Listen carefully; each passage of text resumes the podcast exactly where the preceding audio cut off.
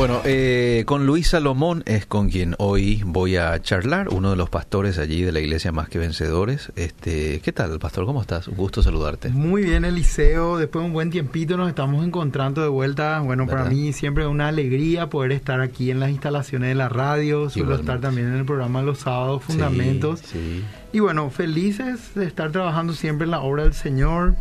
Eh, hoy vamos a hablar de un recurso que los cristianos tenemos como un gran privilegio. Cierto. Pero que a veces se... No lo usamos como que lo tendríamos que usar a veces, ¿verdad? Se torna un poco sufrido en el camino muchas veces, ¿verdad? Pero por los tiempos que estamos viviendo, ¿verdad? Más que nunca tenemos que aprovechar esta Semana Santa que viene para utilizarlo no solamente como una herramienta, sino como un estilo de vida, ¿verdad? Porque finalmente va a...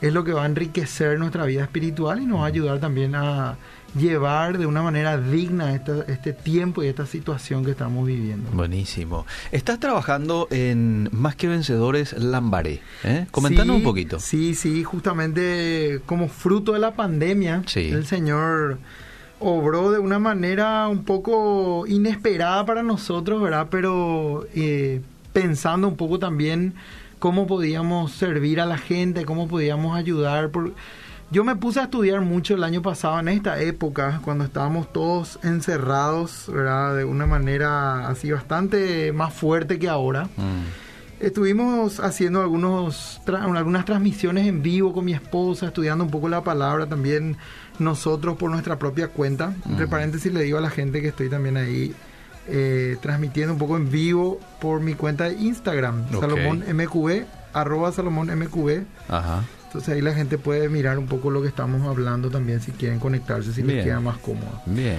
Bueno, el, el, sencillamente empezamos nosotros a estudiar la palabra de Dios y nos dimos cuenta que en la historia del cristianismo habla mucho de que los creyentes eh, se tornaban con una valentía que parecía hasta sobrenatural, incluso en algunos casos. Eh, en épocas de pandemias muy duras, ¿verdad? Mm. Al punto tal que eran los propios creyentes los que terminaban cuidándole a la gente que sufría enfermedades, ¿verdad? Y pensando un poco en todo eso y orando, estuvimos viendo qué era lo que podíamos hacer. Y bueno, hablando con un equipo, con mi esposa, con un grupo de hermanos también, empezamos a hacer unas ollas populares en la zona de Puerto Pabla, Lambaré. La primera vez que hicimos esas ollas populares nos preparamos para 100 platos de comida. Me acuerdo que era pollo lo que habíamos preparado a la parrilla, bien rico, todo preparado así. Pero grande fue la sorpresa para nosotros de que la cantidad de gente superó ampliamente la cantidad de platos que teníamos, mm. Eran como tres cuadras más o menos de personas que estaban formando fila para obtener un plato de comida. Ah. Y eso nos animó mucho por un lado, pero nos desafió por el otro, ¿verdad? Lo que sí es que eh, continuamos con ese trabajo. Cada 15 días llegamos a hacerlo así disciplinadamente, cada 15 días, ollas populares, en donde no solamente repartíamos un plato de comida, sino también predicábamos el Evangelio de una manera abierta, eh, a través de un alto parlante, siempre cuidando todos los protocolos sanitarios, ¿verdad? Claro. Después ya entregábamos Biblias, entregábamos eh, eh, literatura a la gente para que pueda leer un poco qué es lo que nosotros hacíamos, qué es lo que queríamos, qué es lo que estábamos eh, haciendo, ¿verdad? Okay.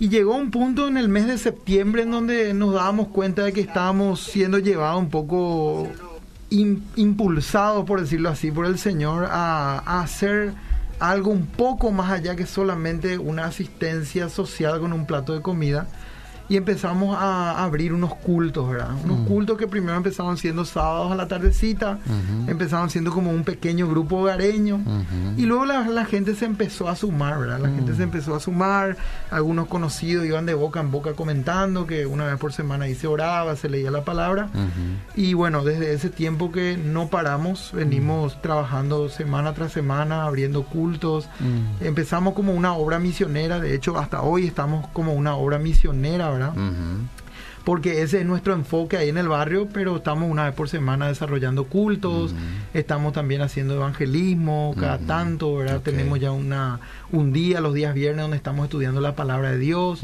los días sábados donde estamos orando, y ya tenemos el ritmo prácticamente de, una iglesia, ¿verdad? y bueno, la, la gente que quiera conocer un poco, que quiera estar eh, que quiera ir, ¿verdad? Estamos en Carretera López, sí. casi José Tomás Salazar. Ah, muy Esa es la dirección exacta, es muy fácil de llegar. De hecho, ahora mismo, si la gente busca, va a encontrar un enorme pasacalle que dice MQL Lambaré, ah, ahí en el, en el, en el lugar mismo, o sea es un pasacalle, luego como, como bien su nombre lo dice. Muy bien. Y es muy fácil de encontrar. ¿Cuál es el horario de culto? Bueno, lo, ahora con estas nuevas restricciones vamos a tener lógicamente cultos de a 20 personas, ¿verdad? A partir de las 17 horas. La gente tiene que anotarse previamente.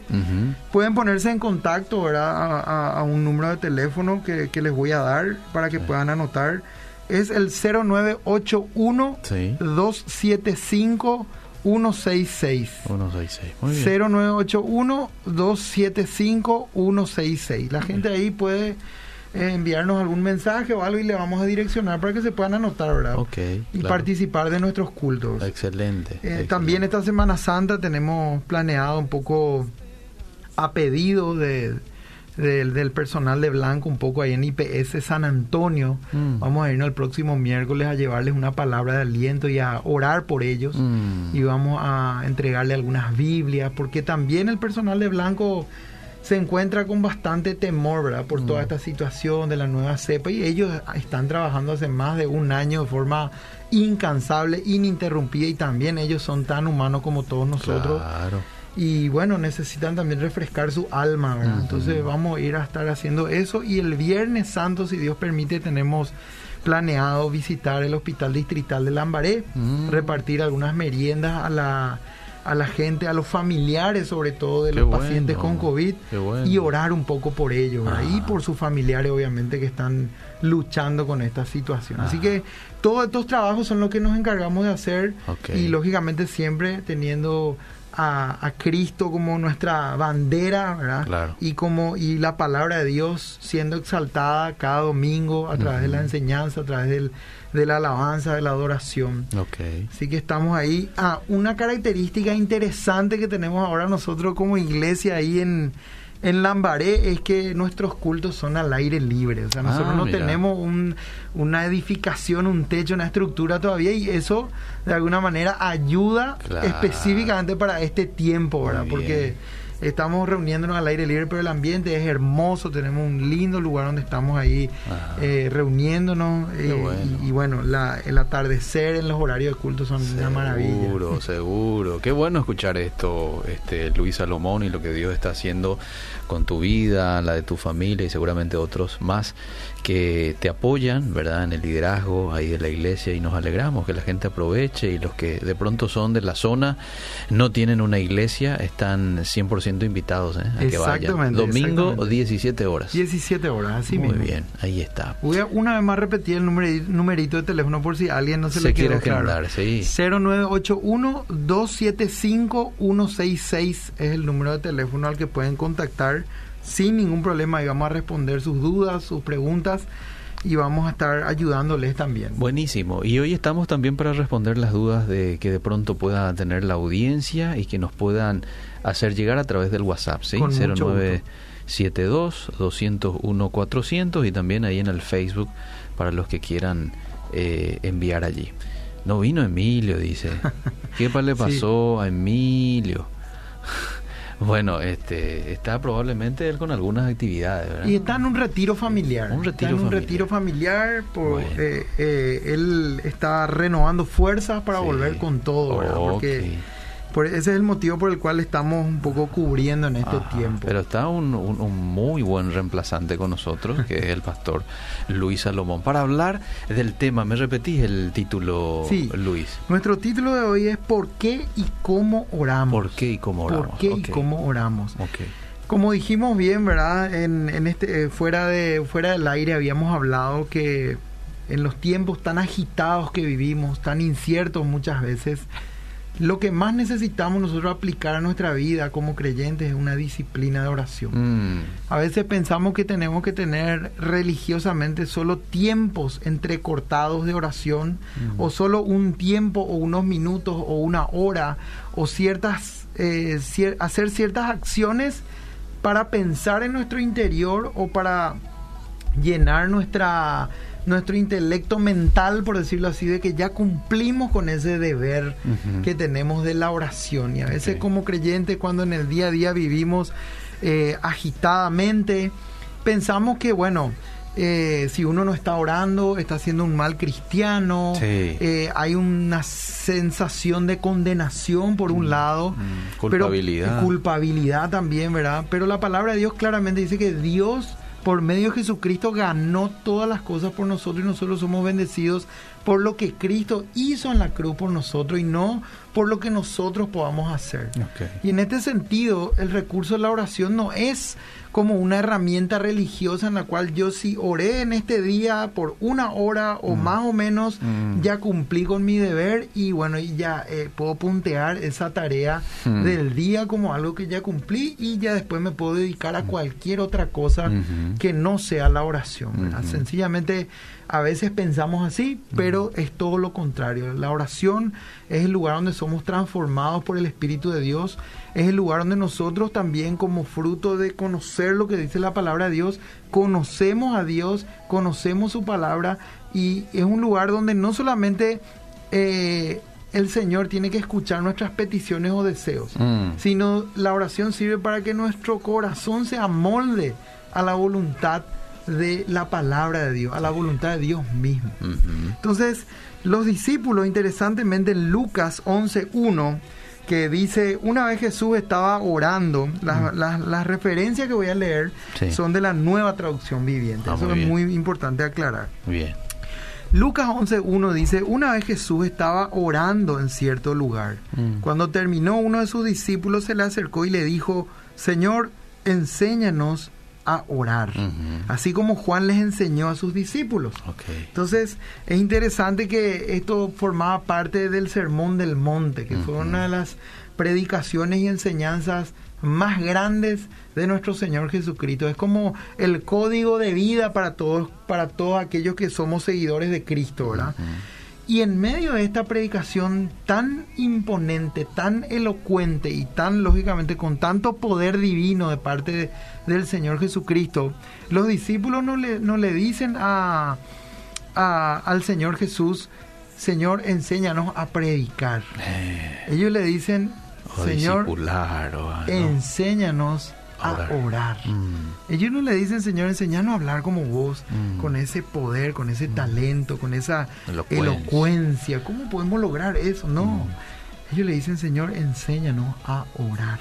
Y es muy interesante porque estas palabras de los discípulos del Señor son bastante reveladoras, ¿verdad? Porque era la costumbre de aquellos, en aquellos días, enseñar la costumbre de los rabinos mm. era enseñar a sus discípulos disciplinas importantes. Mm. Sin embargo, en esta pregunta hay más que una costumbre rabínica. Mm. Los discípulos habían escuchado a Jesús orar en varias ocasiones. Es decir, ellos fueron testigos oculares de lo que Cristo hacía. Evidentemente con esto podemos saber que Cristo oraba constantemente.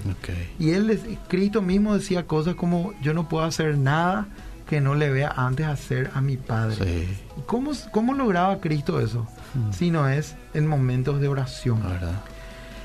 En la Biblia y sobre todo en los evangelios tenemos muchísimos ejemplos de Jesucristo orando mm. a la mañana temprano, a la medianoche, en el monte de Getsemaní. Antes de que amanezca, dice, era todavía oscuro y él se retiraba a un monte solo para estar con su padre. Y ellos estaban observando eso. ¿eh? Después de una gran predicación, después de un gran mover de Dios, sanando enfermos, liberando endemoniados, eh, sanando todo tipo de dolencias en el pueblo. Mm. Jesús se retiraba a solas a orar. Mm. Mi pregunta de repente acá entre paréntesis, Para los siervos del Señor que caminamos la palabra de Dios, ¿cuántos de nosotros después de un culto poderoso, después de una, un tiempo maravilloso en la iglesia, mm. después de algo tremendo que el Señor está haciendo, nos retiramos a solas mm. o en, pareja, ¿verdad? Quienes estamos casados. A orar. A orar. Cierto. Interesante, ¿verdad? Sí, sí, sí. Entonces, hay más que una costumbre, eh, hay una gran revelación en esta, en esta pregunta de parte de los discípulos. Ellos habían escuchado a Jesús orar en varias ocasiones y seguramente estaban verdaderamente impresionados y conmovidos por la unión íntima que había con Dios, que mostraban esas oraciones que Jesús hacía. Entre otras cosas, una de las cosas que más probablemente les impactaba a mm. ellos mm. era que veían, que veían que Jesús se dirigía a Dios como el Padre. Mm. Y fíjense, si nos fijamos en el Padre nuestro, famosa oración que muchos de nosotros conocemos a veces de memoria, pero no siempre la utilizamos probablemente como un modelo para nuestras oraciones. Y es cierto que es importante conocer de memoria, de hecho yo practico enseñarle esta oración a mis hijos para que lo sepan de memoria, pero siempre es importante entender que esta oración sirve más que nada para que nosotros la utilicemos como un modelo. Si nosotros sabemos de memoria el Padre nuestro, mm. podemos orar a Dios y estar por varios, varios minutos de manera incansable orando, solamente utilizando como bosquejo el Padre nuestro, mm. para desarrollar nuestras oraciones, entendiendo lo que cada detalle del Padre nuestro significa, por ejemplo, que sería largo explicar ahora, porque quiero continuar. La oración es al mismo tiempo el mayor privilegio, pero también es la carga más grande de todo cristiano verdadero. Mm.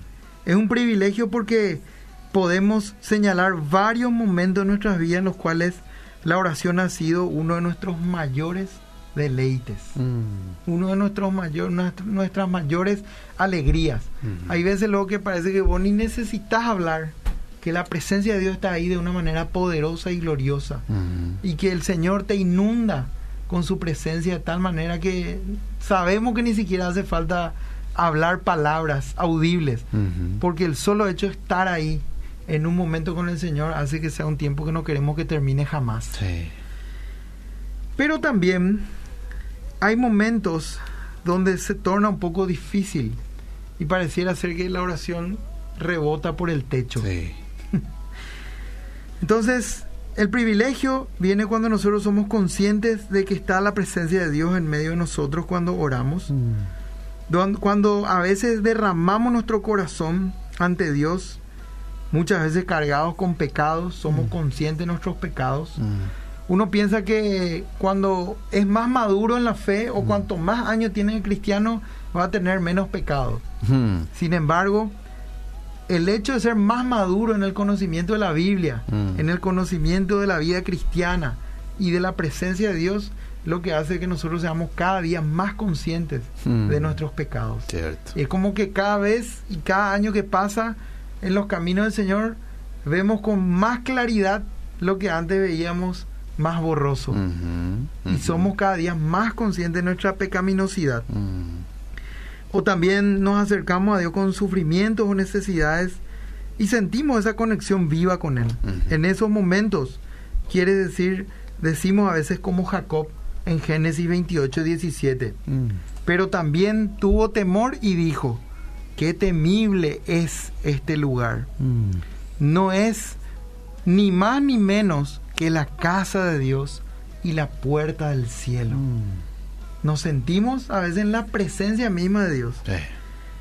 En otros momentos oramos por un sentido de costumbre u obligación. Mm, cierto. Lo hacemos muchas veces, ¿verdad? de manera religiosa, para cumplir para nomás. cumplir, acallar nuestra conciencia. Y aunque, exactamente, y aunque no está mal, mm. porque como creyentes necesitamos ser un pueblo que adquiere y que vive en disciplina, ¿verdad? La parte de la vida cristiana es la disciplina, ¿verdad? Porque mm. orar eh, leer la palabra de Dios, congregarse, formar parte de una comunidad de fe, rendir cuentas por nuestra vida, son disciplinas espirituales. No siempre vamos a eh, sentir todo lo bueno o no siempre va a ser espectacular mm. entrar a nuestro tiempo de oración. Pero eso no quiere decir que tenemos que abandonar esa disciplina. Entonces, a veces sentimos como repeticiones vacías y frases frías y carentes de vida. Sabemos muy bien que algo no está bien, pero tampoco estamos muy seguros de qué hacer al respecto. Si nuestras oraciones nos hacen suspirar a Dios, mm. nos preguntamos qué sensación le da a nuestro Padre. Mm. ¿Qué será que Dios ve de nosotros cuando nosotros oramos en esos momentos donde no sentimos absolutamente nada? donde parece que nada pasa, donde parece que nuestras palabras rebotan por el techo como si nada. Una de las razones por las cuales encontramos la oración tan difícil a veces es que tendemos a usar las mismas palabras para orar por las mismas cosas. Mm. Jesús fue muy claro con sus discípulos con respecto a las vanas repeticiones. Cierto. El contexto de la Biblia, cuando Jesús le dijo que no usemos vanas repeticiones, mm. es que en aquel tiempo, sobre todo los paganos, griegos y romanos, mm. estaban muy acostumbrados a gritar, vociferar y repetir eh, muchas palabras a sus dioses para que estos les oigan y les respondan ah. conforme a la petición que ellos están haciendo. Lo que Jesús explica y enseña a sus discípulos en este en este sentido, en el Sermón del Monte, no sé, capítulo 6, ah. es que Dios, el ah. Padre que oye, es un Padre. Y no es como esos dioses que necesitaban que se les grite, que hmm. se les hable palabras repetidas constantemente hasta que respondan, mm. sino que un padre como es con su hijo, está atento. Claro. aunque obviamente humanamente nosotros fallamos muchas veces en esas cosas, pero... A veces ni hace falta que el hijo le diga algo, el, el padre ya... Ya, sabe lo que el hijo está, le duele algo o le pasa algo, ¿qué te pasa papito? Y es lo que Jesús dice también en otra ocasión, antes de que ustedes hablen ya el padre identificó cuál es la necesidad de ustedes. Así mismo, ¿verdad? totalmente. Entonces lo que Jesús hace es mostrar un poco en su palabra que eh, Dios no es como esos dioses paganos. Entonces, pero el problema que se da en mm. la realidad del día a día, en la mm. vida práctica de oración mm. de nosotros los cristianos muchas veces es que siempre o casi siempre por lo menos oramos por las mismas cosas mm. o direccionamos nuestras oraciones hacia las mismas cosas. Siempre hay cosas nuevas por las cuales orar. Mm. orar. Mm. Alguna crisis familiar, alguna situación de enfermedad. Siempre surgen cosas nuevas, pero nosotros ahí estamos insistiendo a veces en orar por las mismas cosas. Cierto. Pero también la palabra de Dios nos da un detalle sobre todo a los casados, a los hombres casados. Y digo a los hombres casados porque eso... Eh, habla más de lo de eh, habla en forma directa. Primera de Pedro capítulo 3 versículo 7 y podemos leerlo. Inclusive no sé si vos tenés por ahí. Primera de Pedro vamos a ver un poco. Primera de Pedro 3 7 nos habla un poco de una clave contraria a nuestra vida de oración. Dice, vosotros maridos igualmente vivid con ellas sabiamente, dando honor a la mujer como a vaso más frágil y como a coherederas de la gracia de la vida, para que vuestras oraciones no tengan estorbo. O sea que nuestras oraciones pueden tener estorbo a causa de vivir sin sabiduría con nuestras esposas. Con nuestras esposas. Y viceversa, obviamente también para las esposas, pero en este caso directamente le habla a los hombres, a los varones. Que podamos adquirir esa sabiduría mm. de parte de Dios para que nuestras oraciones no tengan estorbo también, ¿verdad? Entonces, Muchas veces oramos por las mismas cosas. Oramos en forma repetida, en forma aburrida, mm. en forma eh, monótona. También muchas veces hay sospechas ocultas en nuestro corazón de incredulidad. Mm. ¿Será que realmente orar resulta? Eh. No lo decimos, pero actuamos muchas veces como si fuese que las oraciones no resultan. Es cierto. ¿Por qué? ¿Cómo se demuestra eso? Mm. Sencillamente no oramos. Mm. es cierto. Antes de continuar, no sé si hay algunos mensajes. Para A ver, hay algunos mensajes. Eh, me parece interesante esta pregunta. Eh, si porque hay mucha gente que les cuesta orar y te mm. dice luego, a mí me cuesta orar, yo soy una de esas personas que este, no, no quiero orar. Y es mm. bien sincero y está bien esa sinceridad. Ahora, la pregunta es si eso es una evidencia de, la, de que la persona no le ama como debería de amarle a Dios. Y tiene lógica, ¿verdad? Porque cuando uno está enamorado de alguien, eh, vos te morís por hablar con, con, esta persona y a veces te pasa el tiempo, hace dos horas había sido que ya estás hablando, ¿verdad? ¿Por qué? Porque vos le amás a esa persona. Y, y, y, y consulta si eso podría ser una evidencia de que no lo ama como debería de amarle. Pueden ser varias cosas, no sé el caso específico, ¿verdad? Pero eh, Charles Spurgeon decía que la evidencia más clara que se puede ver en que una persona realmente ha nacido de nuevo mm. es cuando esa persona ore mm. en privado, constantemente. Mm. Entonces, yo creo que es una señal de que una persona ha nacido de nuevo que tenga una vida de oración, ¿verdad? Privada. En público todos podemos orar. En público probablemente incluso eso se puede ver en la iglesia, ¿verdad? Vamos a levantar las manos. Y somos buenos orando en público a veces, ¿eh? Elocuente, pero ¿cómo, está nuestra vida de oración privada? Eso más que nada muestra un ah. poco cómo está nuestra vida espiritual a veces, ¿verdad? Okay puede ser un amor este, que se haya enfriado también. De pronto vos arrancaste tu vida cristiana eh, fervoroso en cuanto a la oración y después este, te fuiste desenfocándote un poquito, distrayéndote aquí y allá. Eso se fue enfriando y hoy te cuesta tener una vida de oración. Totalmente, categóricamente puede ser así. Sí, ahora no hay que olvidarse de que la oración debe ser eh, no precisamente en un momento del día, sino a lo largo del día va a estar. El apóstol Pablo decía oren en todo tiempo. Oren en todo tiempo. También decía oren sin, cesar. esa es la traducción de orar en todo tiempo, eh, por decirlo de alguna manera. Ahora, el tema es que la disciplina de la oración o apartar tiempos específicos, por decirlo, eh, uno está acostumbrado a levantarse todos los días a las 8 de la mañana, pero bueno, quiere a tener una vida de disciplina de oración, entonces a partir de mañana mm. empieza y dice, bueno, yo me voy a levantar ahora todos los días a las 7, antes me levantaba a las 8, mm. ahora me voy a levantar a las 7, porque esa una hora voy a dedicar a derramar mi alma delante de Dios. Mm. Voy a levantarme, voy a asearme, voy a hacer un café y voy a irme con mi Biblia a la presencia de Dios sin ningún tipo de distracción. Voy a pasar 60 minutos en la presencia de Dios. Eso tiene que servir no para, como dije hace rato, terminé eso y ya me voy a otra cosa en mi vida. Okay. Eso tiene que ser, es como una chispa que tiene que mantener encendido el fuego del Espíritu de Dios en mi vida ah. durante todo el día. Ok, es como que ahí arranca, ahí se activa algo que no va a parar. Exactamente. Ah. Obviamente podemos hacerlo en diferentes momentos del día. Si uno dice, bueno, yo no puedo orar tan temprano en la mañana porque me tengo que levantar apurado, apenas descansé lo que tenía que descansar, me tengo que preparar para irme a mi trabajo. Bueno, vos encargate de mantener tu disciplina acorde a lo que vos crees que es más conveniente para tu vida. Algunos, eh, yo por, conozco, por ejemplo, el caso de la profe del Free de Jans. Yo sé muy bien que su vida de oraciones era, por lo menos hasta cuando era mi profe ahí en el IDA, sí de siesta era su, su momento, su horario, porque ella venía muy temprano acá a, enseñarnos las clases teológicas, ¿verdad? Entonces, de siesta, ella después de, de, su descanso a la ah. siesta, ella se levantaba y tenía su tiempo ahí con Dios. Y todos los días disciplinadamente. Y eso mantenía encendida la llama de, la, de la espiritualidad en su vida, en su corazón, ¿verdad? Porque uno puede, podría bien también, ¿por qué no? Estar enfermo espiritualmente y estar alejado de la palabra de Dios estar alejado de una vida de oración.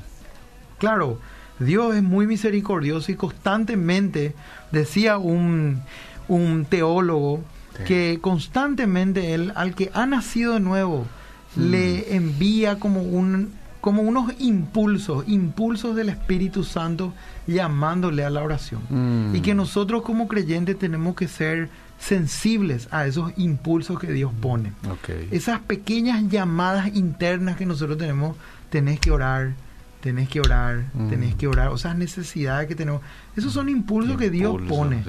No va a poner, el diablo no va a poner eso, categóricamente. el Espíritu Santo. Es el Espíritu de Dios el que nos está llamando. Y nosotros tenemos que ser obedientes a esos impulsos de parte de Dios. Mm, buenísimo. Hola Eliseo, pastor, qué buen tema escogieron. Excelente como siempre, nos ayudan mucho sus enseñanzas. Somos Carlos y Deo, estamos en sintonía desde Limpio, saludos, bendiciones. Lupe también saluda, bendiciones, Pastor Eliseo desde Caguazú, en sintonía Bernardino.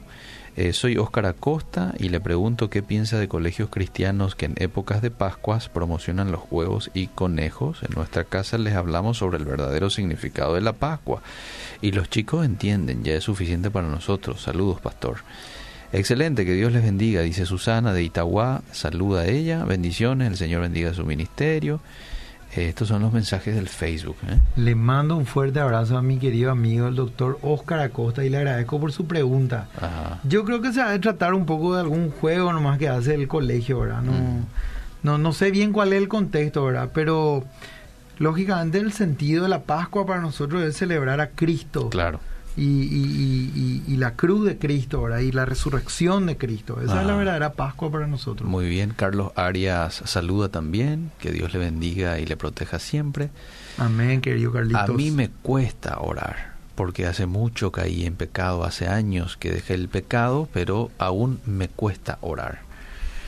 Claramente el pecado lo que hace es romper nuestra comunión con Dios. Y hay que retomar eso, ¿verdad? Categóricamente. Y si a vos te está costando orar, retomar tu vida de oración a solas, es importante que por lo menos por un tiempo te hagas de un compañero o compañera, si sos mujer, de oración, ¿verdad? Y si sos casado, tu esposa es la mejor persona para ayudarte a, tener una vida de oración efectiva. Aquí dice otro oyente, una pregunta con respecto a la oración. Sabiendo que la oración debe ser en privado y que esa es la oración más poderosa, ¿qué opina de la oración en la iglesia o con hermanos?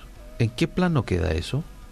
Pues justamente voy a leer acá, justamente voy a leer eh, con relación a que dijimos hace rato que a veces hay sospechas ocultas de incredulidad en nuestros corazones que se preguntan si la oración realmente tiene tan buenos resultados. Ajá. Y hay una historia en Hechos capítulo 12, sí. donde los hermanos estaban reunidos en una casa. Sí. Y estaban orando por algo específico. Ah. Lo, lo, específico que estos hermanos estaban pidiendo es que el apóstol Pedro sea liberado porque estaba encarcelado. Sí. La Biblia claramente muestra muchos ejemplos, en mm. Hechos los Apóstoles especialmente, que los hermanos estaban juntos orando, orando, mm. unánimes, hasta que de repente mm. vino el Espíritu de Dios. Este pasaje es muy particular porque dice Hechos 12:15, como ella insistía, llegaron a la conclusión, debes, eh, estás loca, le dijeron a Rode. Rode era la que estaba en la casa, eh, era la criada de esa casa donde estaban los hermanos orando por la liberación del apóstol Pedro. Entonces, a veces nosotros oramos y pedimos por algo y después pasa repentinamente lo que le estamos pidiendo a Dios, lo que le estamos clamando y nos volvemos incrédulos o no creemos que Dios puede llegar a hacer esas cosas que le pedimos, ¿verdad? Pero la oración en comunidad es muy importante, es muy poderosa, es muy efectiva y muy necesaria mm. en este tiempo, más que nunca. Pero mm. es algo totalmente bíblico, la iglesia lo ha practicado desde siempre. Mm. Y bueno, obviamente eso no reemplaza ni va a reemplazar jamás a la vida privada de oración. Uno lo puede hacer de manera paralela. Totalmente. Donde están dos o tres, dice aquel pasaje, ¿verdad? Qué poderoso. Bueno, eh, a ver, te leo más. ¿Por qué cuesta tanto que un cristiano ore? Ya estuvimos hablando un poquito de eso. Le estamos escuchando desde el INERAM. Somos familiares de un paciente. Excelente programa. Estamos orando por ustedes. Hace poco el pastor Federico con un equipo de jóvenes estuvieron ahí orando por la gente, tomando algunos datos, llevándoles también algunas meriendas. Pero vamos a seguir con este trabajo. En, muchos lugares vamos a seguir eh, también sosteniéndole espiritualmente sobre todas las Rebeca Robles es la que escribe y dice, ya se siente la oración. Gloria a Dios. Qué lindo. Gloria al Señor. Bien, seguimos, pastor. Bueno, a la luz de estas luchas y dificultades, es importante darnos cuenta de por qué orar es la clave. Mm de cómo orar. Mm. Los motivos para orar mm. o por qué orar o por qué oramos es la clave para saber cómo orar. Mm. En primer lugar, es lógicamente mantener una comunión con Dios. Claro. Segundo lugar, nosotros necesitamos entender cuál es la identidad de la oración. O sea, cuál es el rol que cumple la oración en la vida de un creyente. Algunos piensan que es un elemento más nomás de nuestra religión cristiana. Pero si nosotros entendemos a profundidad que merecíamos el castigo eterno, mm. pero que Dios por medio de Jesucristo nos ofrece perdón, mm. salvación, vida eterna mm. y que no no suficiente con eso, Dios mismo nos hace su hijo y nos y él es nuestro padre cuando nos adopta a la familia de Dios por medio de la salvación en Cristo. Entonces nosotros vamos a ver realmente que Dios lo que quiere es una interacción constante con nosotros. Mm. Si yo pienso en mis hijos, yo que tengo tres hijitos, les mando saludos ahí por si me están escuchando, a Uzi, a Sara y a Gracia. A mí me encanta interactuar con ellos. Hablamos, compartimos, me cuentan sus cosas. a veces me hablan en idiomas que yo no entiendo, ¿verdad? En chino, a veces me cuentan su jueguito, que esto, que aquello, que yo no entiendo qué me están diciendo, ¿verdad? Pero me encanta que me cuenten las cosas, o si a veces yo les veo con algún dolor, me preocupo, me acerco, oramos juntos, eh, y Dios mismo está así atento y pendiente por nosotros constantemente, y Él ama interactuar con su hijo. Y la Biblia dice que nosotros somos malos, ¿eh? hablo humanamente. Si vosotros siendo malos quieren dar buenas cosas a sus hijos, ¿cuánto más vuestro Padre del cielo dará el Espíritu Santo a los que se lo pidan. Entonces, el motivo de la oración es que nosotros tengamos constante interacción con Dios. Mm. Dios se convierte en tu Padre a través de la fe en Cristo y podemos mirar esto en Gálatas 4, 4 al 6. Sin embargo, cuando se cumplió el tiempo establecido, dice, Dios envió a su Hijo, nacido de mujer y sujeto a la ley, Dios lo envió para que comprara la libertad de los que éramos esclavos de la ley, a fin de poder adoptarnos como sus propios hijos. Mm. Y debido a que somos sus hijos, Dios envió al Espíritu de su Hijo a nuestro corazón, el cual nos impulsa a exclamar, Abba Padre. Mm. El Espíritu de Dios en nosotros nos impulsa a exclamar, papito, o sea, una relación íntima y de tanta confianza y cercanía que podemos decirle a Dios, papito, porque eso es lo que significa Abba Padre. Papito, ¿cómo estamos con el tiempo, Eliseo? Tenemos cuatro minutitos. Bueno, no sé si hay algunos mensajes para... Yo oro a las cinco de la mañana, dice Susana.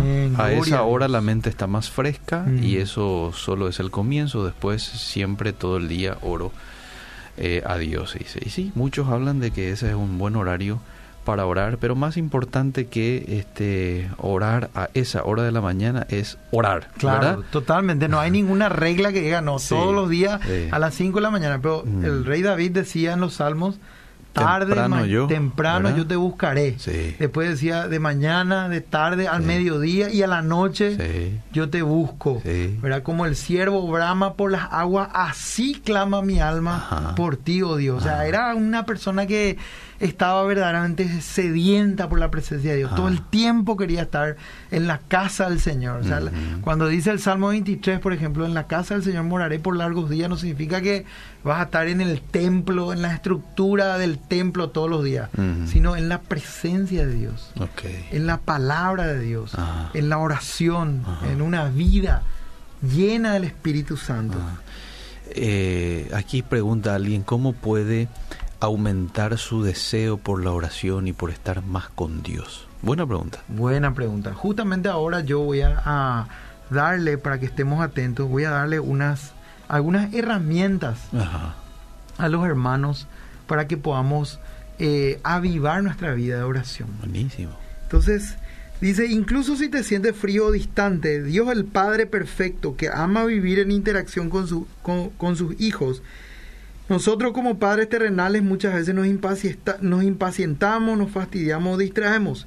Dios, nuestro Padre, nunca tiene tales debilidades. Mm. Mateo 7:11 dice, así que si ustedes, gente pecadora, saben dar buenos regalos a sus hijos, cuánto más su Padre Celestial dará buenos regalos a quienes se lo pidan. A través de Cristo, el mediador, Él también purifica nuestras oraciones para que puedan ser elevadas a Él como un incienso, incluso cuando estamos muy cargados por nuestra frialdad y debilidad.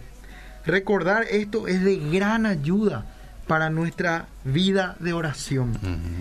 Dios también ha provisto maravillosas ayudas acerca de cómo orar. Dios nos proveyó en su propia palabra ¿Alguna vez te, te, preguntaste cómo alguien puede orar una hora o más en el día? Hmm. ¿Alguna vez te pusiste a pensar y decir cómo lo que hace esa persona fulano de tal o fulana de tal para orar una hora o más? Gran siete. Yo oro cinco minutos y ya me quedo sin palabras. O yo oro cinco minutos y ya me quedo dormido. O si no, estoy tratando de orar una hora y miro mi reloj y pasó a, cinco minutos recién pasó. y no pasa nunca la hora. Entonces, la Biblia nos da también herramientas para orar. Muchas veces uno se siente poco espiritual o se siente también uno de segunda categoría porque duda que alguna vez uno podría llegar a un nivel de oración mm. efectiva, un nivel de oración eh, próspera, por decirlo de alguna manera, ¿verdad? Entonces, eh, el secreto está en orar a Dios sus mismas palabras. Hmm. El secreto para una vida efectiva de oración hmm. está en orar a Dios sus propias palabras. Hmm. Hay un libro que le quiero recomendar a la gente, entre paréntesis, en este momento, que se llama Orando la Biblia. La gente puede buscarlo, Orando la Biblia creo que es Donald Whitney el autor, pero Orando la Biblia es una tapa amarilla con algunos detalles rojos. Pueden buscarlo, es un libro tremendo y ese es un libro que aporta estos recursos. Buenísimo. El punto dice, que el secreto está en orar a Dios sus mismas palabras. Un método que podríamos utilizarlo, ¿verdad? Obviamente la idea es usar toda la palabra de tapa a tapa, pero un método, con un método yo ya les voy a dar una gran idea a la gente. Donald Whitney. Ahí está, Donald, Donald Whitney, orando la Biblia. Un método es dividir los salmos en cinco secciones de 30 salmos cada una. Mm. Por ejemplo, el día 1 del mes, ahora que va a empezar abril, por ejemplo, sí. vos elegís, lees los salmos 1, 31, 61, 91 y 121. Mira. Proponte orar por un versículo o un pensamiento cada vez. Ah. Pídele a Dios que te mantenga meditando en su palabra de día y de noche. Quizás al menos uno de los cinco salmos del día harán precipitar las fuentes de la oración en tu vida. Mm. Quizás ni siquiera los cubras todo antes de que se acabe tu tiempo. este autor de este libro es un profesor de una universidad en los Estados Unidos. Mira.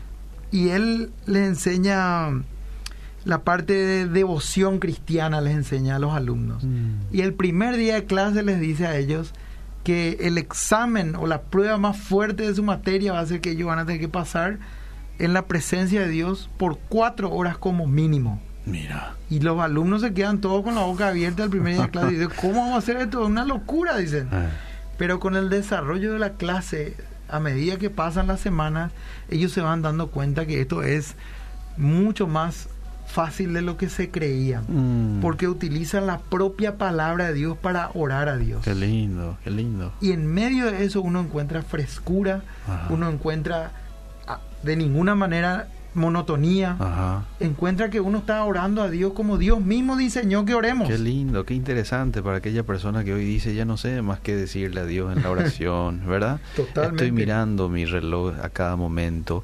O lo otro que surge mucho eh, también hoy y se escucha, porque en los comentarios por ahí es, mi mente divaga, mm. ¿verdad? Estoy orando bien y de pronto, ¡boom!, se va mi mente a otro lado, ¿verdad? Eso, más que nunca hoy en día tenemos ese problema a causa de la tecnología. La tecnología es una espectacular herramienta, pero la tecnología lo que, lo que hizo nuestro cerebro hasta ah, hoy es que tengamos demasiado cortos tiempos de concentración, periodos muy cortos de concentración.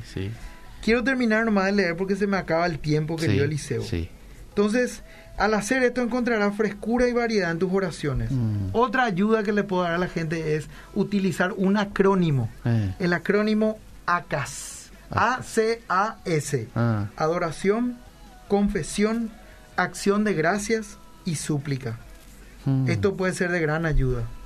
Adora a Dios con estos recursos. Interesante, voy a anotar un poco. ACAS, A-C-A-S. Mm. Adoración, confesión, acción de gracias, mm. súplica. Mm. Último súplica. adora a Dios por quien es Él. Confiesa tus pecados de todo corazón, mm. agradecele con sinceridad y ofrece tus súplicas a Él.